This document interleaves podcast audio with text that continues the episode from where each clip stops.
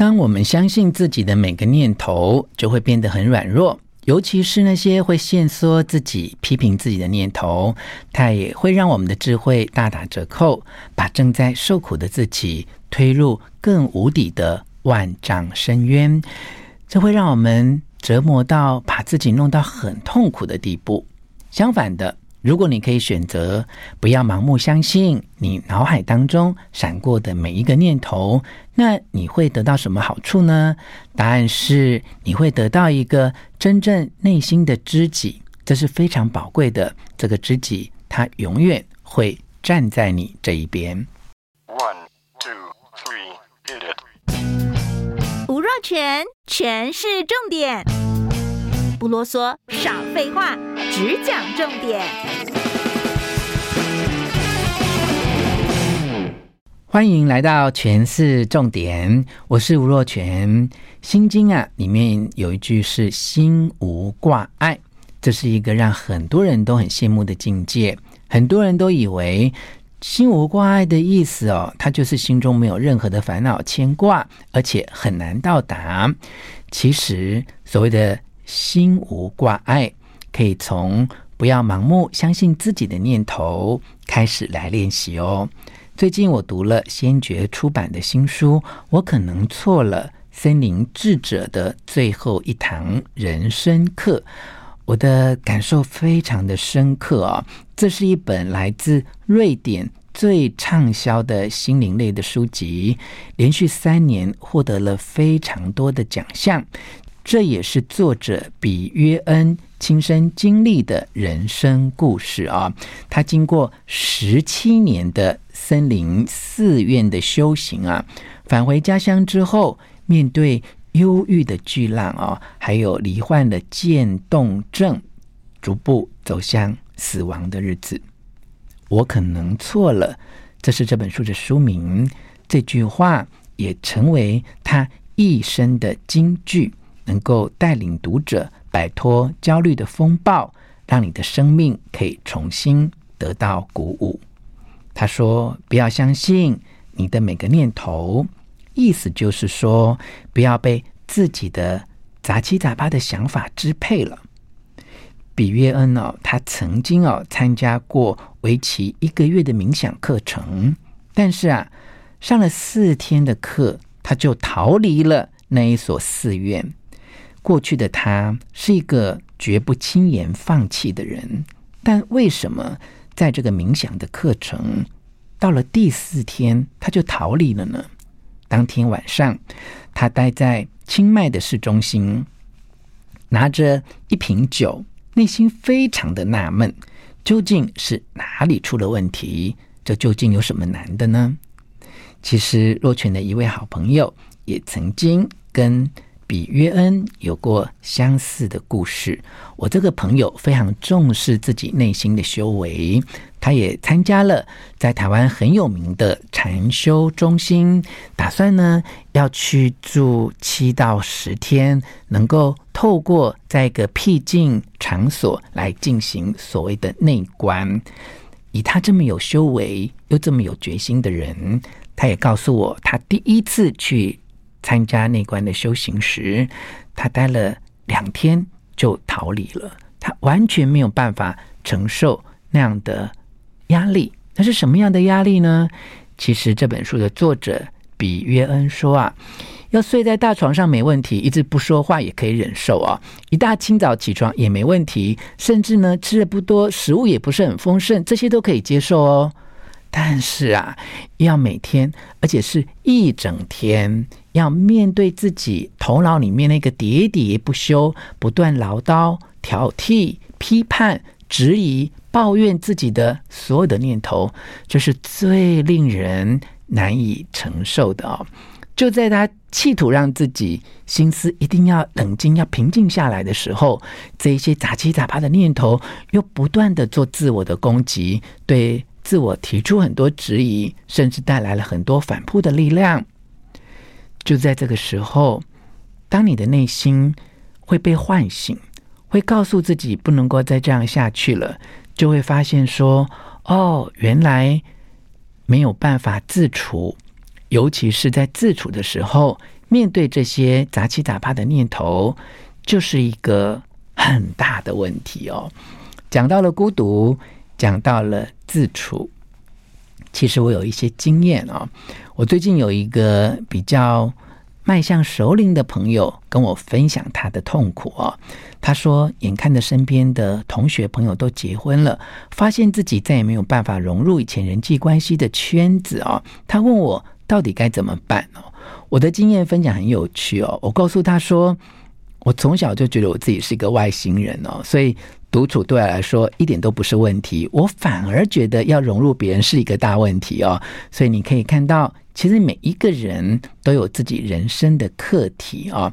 当自己不想面对孤独的时候，就会觉得要独处很困难哦。那对我而言，独处也许不是问题，但是跟别人相处确实有问题。但这是真的吗？就像我现在在跟你分享的主题，不要相信自己的念头。或许是因为我自己不想克服面对相处的问题，我才逃到我这一个独处的基地。这样的问题，我也到现在还一直。在问我自己，我们再回到比约恩的故事哦。当时呢，他就跟自己达成了一个协议哦，他想要成为一个可以跟自己自在相处的人，做一个不要被自己念头支配的人。他可以选择有意识的呼吸，把注意力停留在自己的身上，而不是立刻相信。大脑抛过来的念头，他说这是佛陀给他的第一项礼物哦。虽然他举的是佛陀的例子，因为他当初过的是僧侣人的生活，但我个人觉得这样的想法跟概念是超脱宗教的范围之外，它可以是一个人生的哲学啊。所以不管是佛陀给你的第一项礼物，或者你觉得是你自己的信仰或上天给你的礼物，那么这个礼物的重点就是你要选择有意识的呼吸，把注意力停留在自己身上，不要立刻去相信大脑抛过来的任何的念头。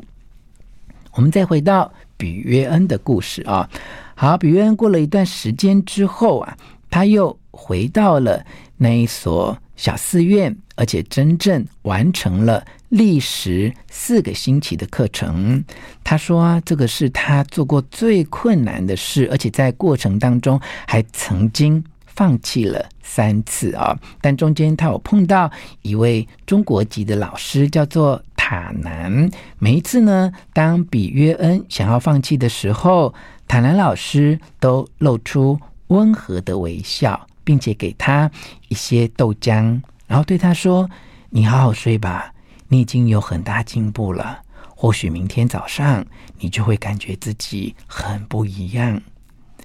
事后回想起来，比约恩认为事实也总是如此啊。为什么佛陀会谈那么多的无常啊？因为并没有什么东西是恒久不变的，就连最艰苦的时期也是一样。换句话说，当你觉得很痛苦的时候，你也要相信。连痛苦都是无常，它总有一天会成为过去。这是佛陀给他的第二项礼物。后来，比约恩回到了瑞典，继续做早晚的冥想，而且慢慢他感觉到已经拿到一把打开内心空间的钥匙，也能够更了解自己的内在。当自己能够正视自己觉得非常艰难的事物，那么面对这些事物的阻力就会渐渐消失。当一件事情变得很艰难的时候，你就要试着引导自己的注意力，选择你留意的目标。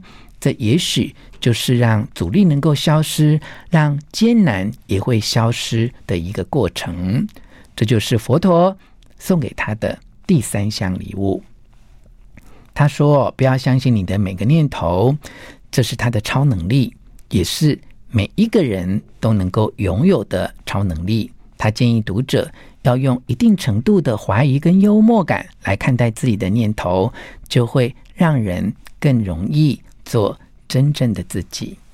整理一下佛陀给比约恩的三个重点的礼物：第一个是透过呼吸，把意识集中在自己身上，而不要被念头牵着走。第二个重点是无常，代表没有什么事情是恒常不变的，包括痛苦也是，不要一直留在痛苦的地方折磨自己。第三个重点是，当你能够正视内心觉得艰难的事物，那么面对艰难的阻力就会慢慢的消失。